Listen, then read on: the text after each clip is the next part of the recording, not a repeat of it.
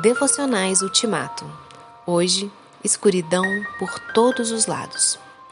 Quem odeia o seu irmão está na escuridão, anda nela e não sabe para onde está indo. 1 João 2,11. Se a escuridão está indo embora, por que continuar dentro dela? Se a aurora está chegando, por que esse gosto pela escuridão? O problema é muito sério e Jesus se pronunciou a respeito. Deus mandou a luz ao mundo, mas as pessoas preferiram a escuridão. Como é possível preferir uma cobra no lugar de um peixe? Como é possível preferir uma pedra no lugar de pão? Como é possível perder a alma para não perder o mundo? Como é possível construir uma casa sobre a areia e não sobre a rocha? Como é possível escolher Barrabás e não Jesus Cristo? Como é possível trocar a vida eterna pela morte eterna? Como é possível trocar a cruz por uma varinha de condão?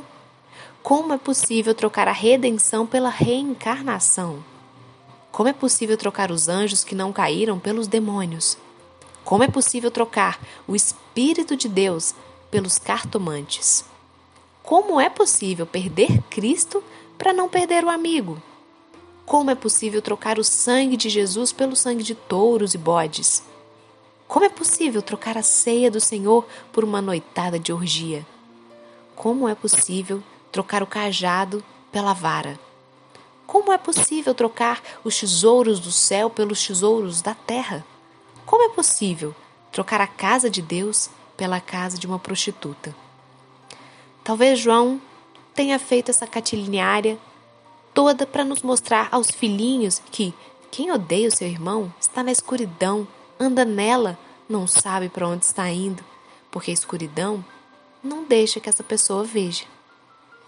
A luz brilhou sobre os que viviam nas trevas, mas eles preferiram continuar na escuridão.